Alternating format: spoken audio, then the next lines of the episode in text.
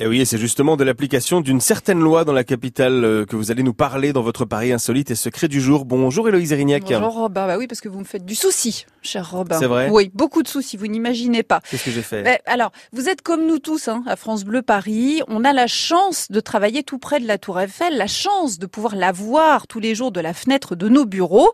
Ça, c'est un bonheur dont on ne se lasse pas. Et on a beau la voir tous les jours, on continue à prendre des photos régulièrement. Oui, Pas vrai, Robin c'est vrai. Allez partager sur les réseaux sociaux. C'est vrai. Pas vrai, Robin Surtout vous qui arrivez à des heures indues, le matin, et vous voyez souvent le soleil se lever derrière les dentelles de fer, c'est magnifique. Et parfois même, vous arrivez de nuit. Toujours, même. Et, Eh oui. et là, je dis stop ne faites rien avant que nous ayons éclairci un point de loi concernant le droit à l'image de la Tour Eiffel. Parce qu'elle a un droit à l'image, la Tour Eiffel. Absolument.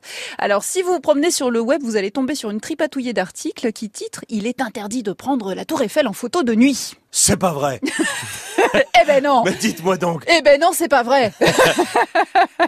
Ah. En tout cas, pas tout à fait. Alors, la Tour Eiffel, comme euh, l'Arche de la Défense, comme la pyramide du Louvre, elle est soumise au droit d'auteur. Par conséquent, les ayants droit du créateur bénéficient d'un droit à l'image de l'œuvre dans les 70 années qui succèdent son décès.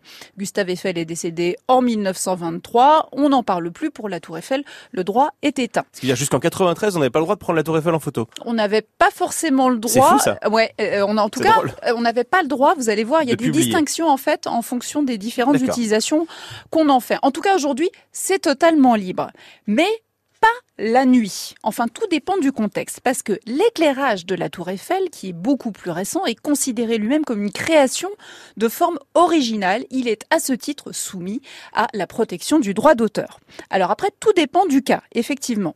L'image de la tour éclairée prise par un particulier utilisée dans la sphère privée, ça pose pas de souci. L'usage à titre commercial, lui, pour une pub ou pour un, un décor de plateau de télé, par exemple, il est soumis à autorisation et à paiement de droits d'auteur. Mais qu'en est-il quand le particulier décide de poster la photo de la tour Eiffel éclairée sur les réseaux sociaux Ah. Ah Ah. je vous le demande.